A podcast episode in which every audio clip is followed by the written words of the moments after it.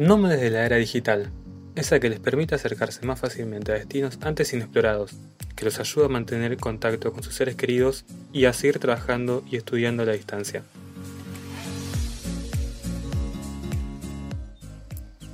Para muchos esta realidad tan propia de la generación millennial se resume a una tendencia denominada Wanderlust, una palabra de origen alemán que viene de la unión de la palabra Wander, que significa viajar, y Lust, que es pasión. Se ajustaría a decir pasión por viajar. Es una categorización lingüística para aquellas personas que no pueden quedarse demasiado tiempo en un mismo lugar.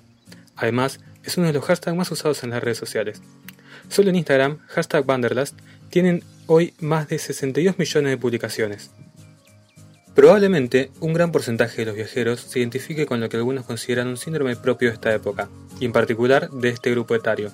Más en tiempos donde se cuestiona la monotonía y, de repente, es común replantearse qué se desea realmente en la vida.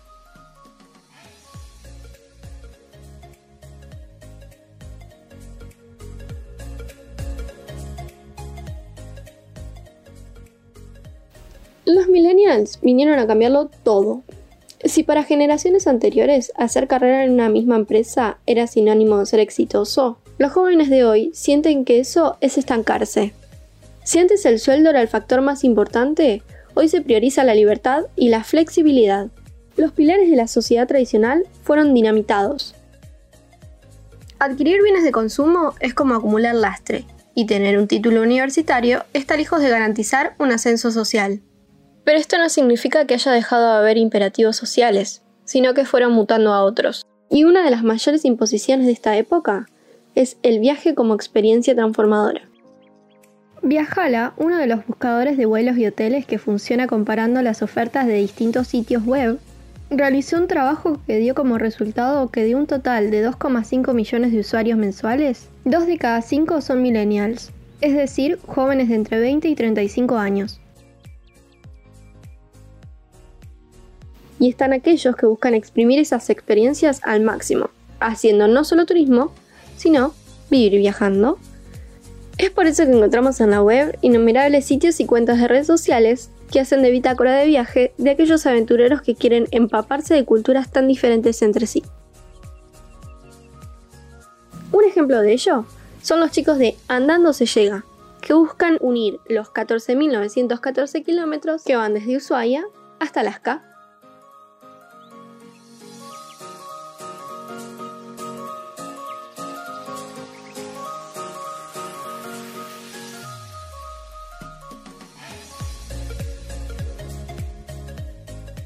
Hoy está con nosotros Florencia de Antonio, una platense de 32 años que hace dos años atrás, junto a su novio Felipe, emprendieron una travesía en camioneta que busca unir Ushuaia junto con Alaska. Bueno, ¿cómo estás, Flor? Contanos, ¿cómo y cuándo surge esta idea? Bueno, la idea del viaje surge hace más o menos cuatro o cinco años, no me acuerdo exactamente, y estábamos mirando un artículo, eh, un chico que había viajado en bicicleta por América. Entonces dijimos, bueno, nosotros lo podemos hacer en auto y la idea original era hacer Europa en motorhome y después charlando un día dijimos, bueno, ¿por qué nos vamos a ir a Europa si tenemos más cerca toda América para conocer? Así que ahí dijimos, bueno, vamos desde Argentina hasta Alaska. Contanos un poquito el tema de la financiación. Ustedes se fueron organizando, entiendo, antes de irse y también si estuvieron haciendo algo durante el viaje. Al principio salimos con ahorros que hemos juntado durante bastante tiempo eh, mientras trabajábamos acá en, La Plata eh, y después del cruce a Panamá que fue como mucha plata que tuvimos que invertir eh, empezamos a hacer alfajores también vendíamos pulseritas, teníamos algunas agendas que habíamos comprado unas telas en Bolivia y las habíamos armado durante, durante algunos meses de viaje antes de llegar a Panamá. Bueno, algunas cosas como para poder revender en Panamá a, otro precio, en Panamá se maneja el dólar, entonces era como más fácil juntar, juntar plata. Y después, bueno, nos surgió la posibilidad de empezar a hacer murales. Eh, un día hicimos un, mural gratis en un lugar donde nos estábamos hospedando y bueno, un hombre que tenía varios restaurantes en la zona eh, los vio, lo vio y le gustó y bueno, empezamos a hacer varios murales por Panamá. Háblame, Flor, un poco del itinerario. Eh, ¿Cuándo fue que arrancaron el viaje?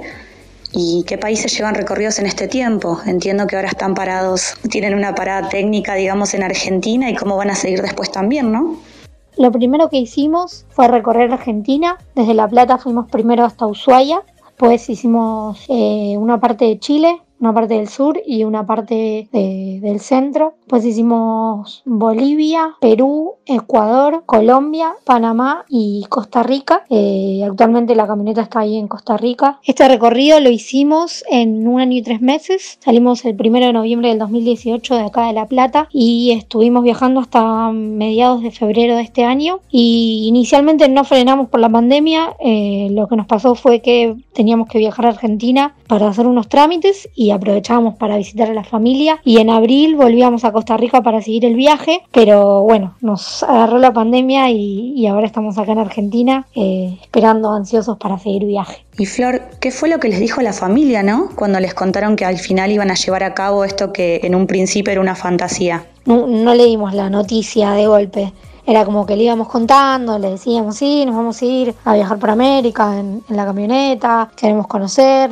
Bueno, y todos sí, sí, van a ir hasta Alaska, jaja, como que muchos no creían hasta que un día les dijimos, familia, nos vamos a ir, sí, todo esto que les estamos contando es verdad, nos vamos a ir a Alaska. Eh, y al principio, bueno, como, como todos, ¿no? Miedos, dudas, y dónde van a dormir, y qué van a comer, y de qué van a trabajar. Y bueno, las dudas que surge normalmente, que a muchas de esas dudas nosotros no teníamos respuesta tampoco, pero bueno, fuimos aprendiendo muchas cosas en el viaje y fuimos eh, acomodándonos y, armando esa nueva rutina.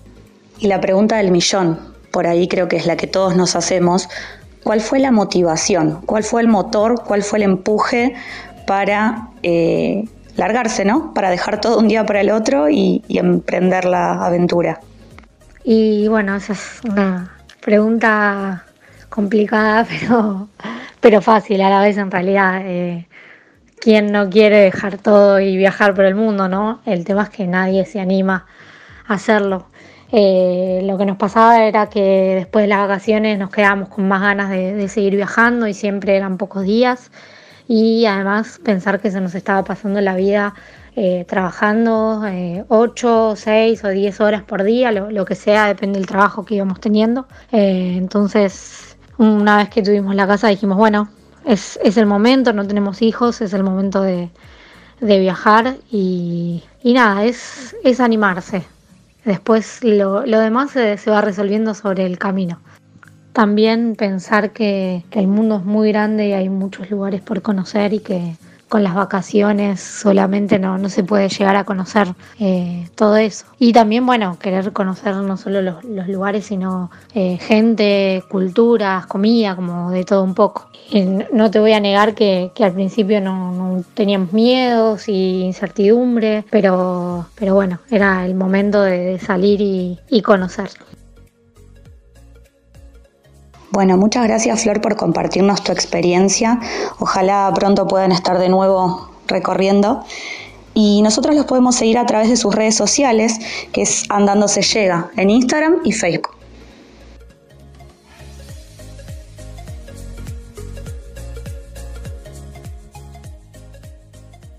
Somos Sasha de Juana, Jimena Sosa y Lucas López y este es el trabajo práctico número 5 de Sonoras y Radiales 2020.